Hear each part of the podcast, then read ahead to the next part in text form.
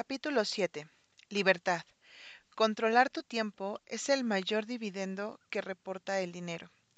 El nivel supremo de riqueza es la posibilidad de levantarte por la mañana y decir, hoy puedo hacer lo que me dé la gana. La gente quiere ser más rica para ser más feliz. La felicidad es un asunto complicado porque supone algo distinto para cada uno, pero si hay un denominador común en la felicidad, un factor universal de la alegría, es que la gente quiere controlar su vida. La posibilidad de hacer lo que quieras, cuando quieras, con quien tú quieras, durante todo el tiempo que quieras, no tiene precio. Es el mayor dividendo que reporta el dinero. Angus Campbell era un psicólogo de la Universidad de Michigan. Nacido en 1910, sus investigaciones tuvieron lugar en una época en la que la psicología estaba centrada muy mayoritariamente en los trastornos que, que abatían a la gente, como la depresión, la ansiedad o la esquizofrenia. Campbell quería saber qué hacía feliz a la gente. Su libro The Sense of Well-Being in America, La sensación de bienestar en Estados Unidos, publicado en 1981, empieza señalando que la gente, por lo general, es más feliz de lo que muchos psicólogos suponían. No obstante, está claro que a algunas personas les iba mejor, les iba mejor en las cosas que a otras, y no podías agruparlos necesariamente por grupos de ingresos, por ubicación geográfica o por nivel formativo, pues hay muchas personas en cada categoría que terminan estando crónicamente infelices. El común denominador más poderoso de la felicidad era sencillo, así lo resumía Campbell. Tener una fuerte sensación de controlar la propia vida es un indicador más fiable de tener un sentimiento positivo de bienestar que cualquier otra condición objetiva de vida que hayamos analizado. Más que el salario, más que el tamaño de tu casa, más que el prestigio de tu trabajo, Tener el control para hacer lo que quieras, cuando quieras, con quien tú quieras, es la variable dentro del estilo de vida, que hace más feliz a la gente. El mayor valor intrínseco que tiene el dinero no hay que subestimarlo, es su capacidad de darnos control sobre nuestro tiempo, para lograr poco a poco un nivel de independencia y autonomía que proviene de activos no gastados que te dan un mayor control sobre lo que puedes hacer y cuándo puedes hacerlo. Disponer de una pequeña cantidad de dinero significa poder tomarte unos días libres en el trabajo cuando estás enfermo sin arruinarte. Conseguir esa posibilidad es algo enorme si no la tienes. Un poquito más de dinero significa poder esperar a que se te presente un buen trabajo después de que te hayan despedido, en lugar de tener que coger el primero que encuentres. Eso te puede cambiar la vida. Un colchón de emergencia para seis meses significa no estar aterrorizado ante tu jefe, porque sabes que no te vas a arruinar si tienes que tomarte un tiempo para encontrar otro trabajo. Tener aún más dinero significa la posibilidad de coger un trabajo con un sueldo más bajo, pero con un horario flexible, tal vez con un desplazamiento más corto, o poder lidiar con una emergencia médica sin la carga añadida de tener que preocuparse por cómo la vas a costear. Luego está poder jubilarte cuando quieras en vez de cuando te toca. Emplear tu dinero para comprar tiempo y opciones tiene un beneficio para tu estilo de vida con el que pocos productos de lujo pueden competir. Cuando estudiaba en la universidad quería trabajar en la banca de inversión. Solo había una razón, se ganaba mucho dinero. Esa era la única motivación y estaba convencido al 100% de que una vez que lo consiguiera eso me haría más feliz. Conseguí unas prácticas de verano en un banco de inversión en Los Ángeles en mi tercer año de universidad y pensé que me había tocado la lotería. Eso es lo que siempre había querido. El primer día me di cuenta de que por qué los banqueros de inversión ganan un montón de dinero, trabajan más horas y bajo un mayor control de lo que yo pensaba que un ser humano podía soportar. De hecho, la mayoría no pueden soportarlo. Irte a casa antes de medianoche se consideraba un lujo, y en la oficina había un dicho, si no vienes a trabajar los sábados, no te molestes en venir el domingo. El trabajo era intelectualmente estimulante, estaba bien pagado y me hacía sentir importante, pero cada segundo del tiempo que pasaba despierto se volvió esclavo de las exigencias de, mi jefe, lo cual fue suficiente para convertir aquello en una de las peores experiencias de mi vida. Eran unas prácticas de cuatro meses, duré un mes. Lo más duro de aquello fue que el trabajo me encantaba y quería trabajar duro, pero hacer algo que te encanta, siguiendo un horario que no puedes controlar, puede hacerte sentir igual de mal que hacer algo que detestas. Existe un nombre para esta sensación. Los psicólogos lo llaman reactancia. John Amberger, profesor de marketing en la Universidad de Pensilvania, lo resumió muy bien. A las personas les gusta tener la sensación de que controlan la situación, de que están al mando. Cuando intentamos obligarlas a hacer algo, sienten que les quitamos el poder. En lugar de tener la sensación de que ellos han tomado la decisión, sienten que nosotros la hemos tomado por ellos. Por eso dicen que no o bien hacen otras cosas, incluso cuando inicialmente les podría haber parecido bien hacer aquello. Cuando aceptas eh, lo cierta que es esta afirmación, te das cuenta de que aprovechar el dinero para tener una vida que te permita hacer lo que quieras, cuando quieras, con quien tú quieras, donde quieras y durante el mucho tiempo que, o el tiempo que tú quieras, trae consigo unos beneficios increíbles. El exitoso emprendedor Derek Sivers explicó una vez que un amigo le pidió que contara la historia de cómo se hizo rico. Yo trabajaba en el centro de Manhattan y ganaba 20 mil dólares al año, más o menos el salario mínimo. Nunca comía fuera de casa y nunca cogía taxis. Mi coste de vida era de unos mil dólares al mes y ganaba 1.800 cada mes. Hice esto durante dos años y ahorré 12 mil dólares. Tenía 22 años. Con aquellos 12 mil dólares ya podía dejar mi trabajo y empezar a dedicarme a la música a jornada completa. Sabía que conseguiría unas cuantas actuaciones por mes que me costearían mis gastos, así que era libre. Al mes siguiente dejé el trabajo y nunca he vuelto a tener ninguno. Cuando terminé de contarle la historia a un amigo, él me pidió que siguiera, pero yo le contesté, no, eso es todo. Él respondió, ¿cómo? ¿Y qué pasó cuando vendiste tu empresa? Yo le dije que no, que aquello no supuso una gran diferencia en mi vida, simplemente supuso tener más dinero en el banco, pero lo que marcó la diferencia ocurrió cuando tenía 22 años.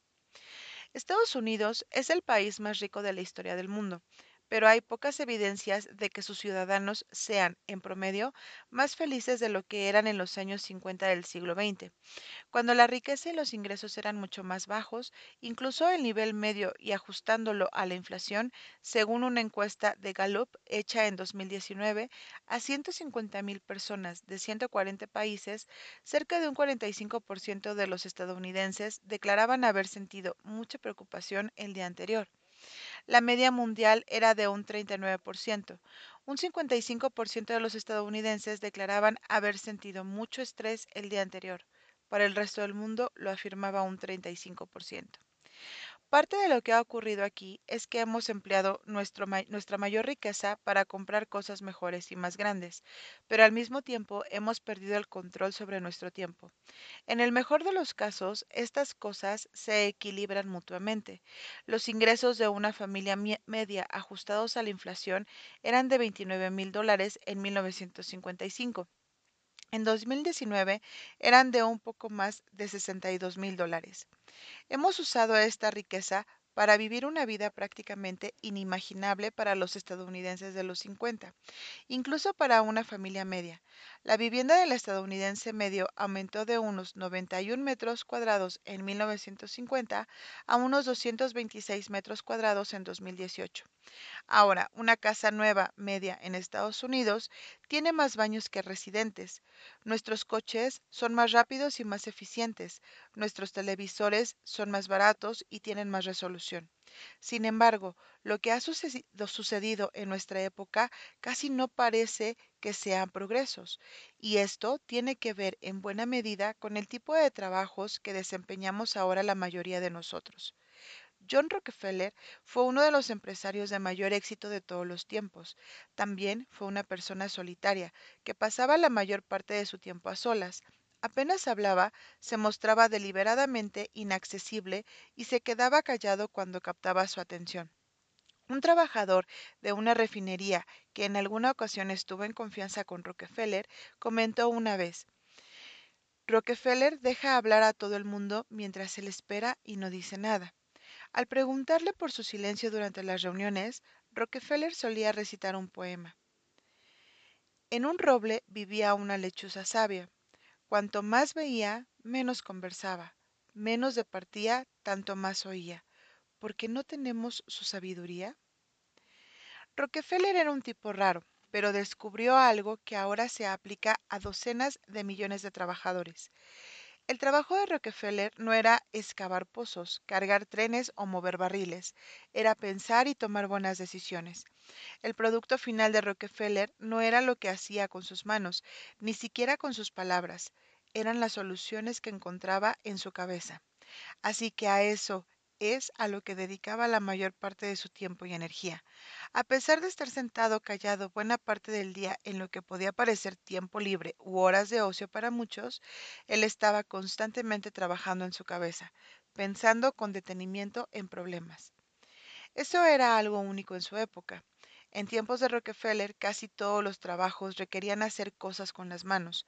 En 1870, un 46% de los trabajos eran en el sector agrícola y un 35% eran en el sector de los oficios manuales y la manufactura, según el economista Robert Gordon.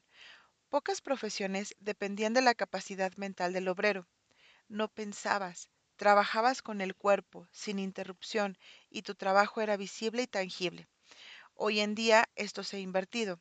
Un 38% de los ingresos ahora se etiquetan como directivos, funcionarios y especialistas. Estos trabajos requieren toma de decisiones. Otro 41% son trabajos en el sector servicios, que a menudo dependían tanto de tus pensamientos como de tus acciones.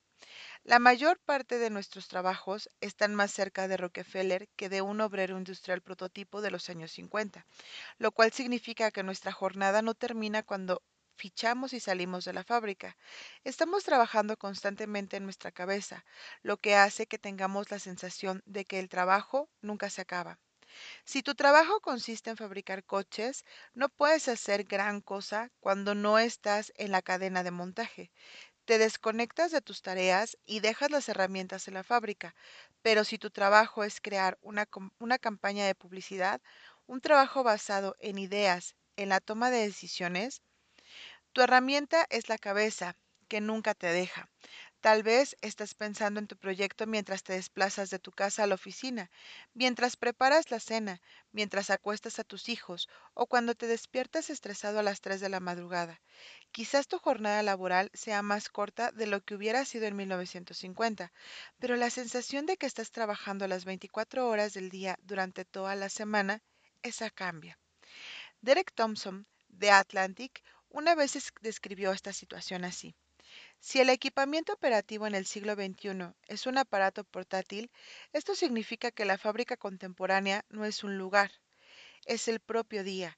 La era de los ordenadores ha liberado las herramientas de productividad de la oficina. La mayoría de los trabajadores del conocimiento, cuyos ordenadores y móviles son máquinas portátiles de creación de contenido para toda clase de usos, pueden en teoría ser tan productivos a las 2 de la tarde en la oficina principal como a las 2 de la madrugada en una especie de cotrabajo en Tokio o a medianoche sentados en el sofá.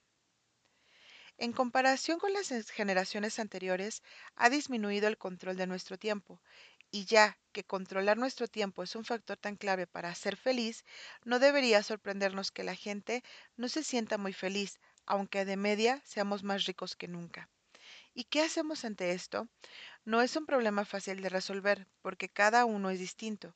El primer paso es sencillamente identificar qué hace y qué no hace feliz a casi todo el mundo. En su libro 30 Lessons for Living, el gerontólogo Carl Pillemer entrevistó a mil ancianos estadounidenses a la búsqueda de las lecciones más importantes que habían aprendido tras décadas de experiencia vital. Escribía Pillemer. Nadie, ni una sola persona entre mil, dijo que para ser feliz tuvieras que intentar trabajar lo más duro posible para ganar dinero y comprar las cosas que quieres. Nadie, ni una sola persona, dijo que fuera importante ser al menos tan rico como la gente que te rodea, ni que tener más dinero que ellos fuera un auténtico éxito. Nadie, ni una sola persona, dijo que deberías escoger tu trabajo basándote en el poder adquisitivo que deseas tener en el futuro. Lo que sí valoraban eran cosas como tener amistades de calidad, formar parte de algo más grande que ellos mismos y pasar tiempo de calidad y no estructurado con sus hijos. Tus hijos no quieren tu dinero o lo que puedas comprar con él, ni de lejos tanto como te quieren a ti. Concretamente te quieren tener a su lado, escribe Pilemer.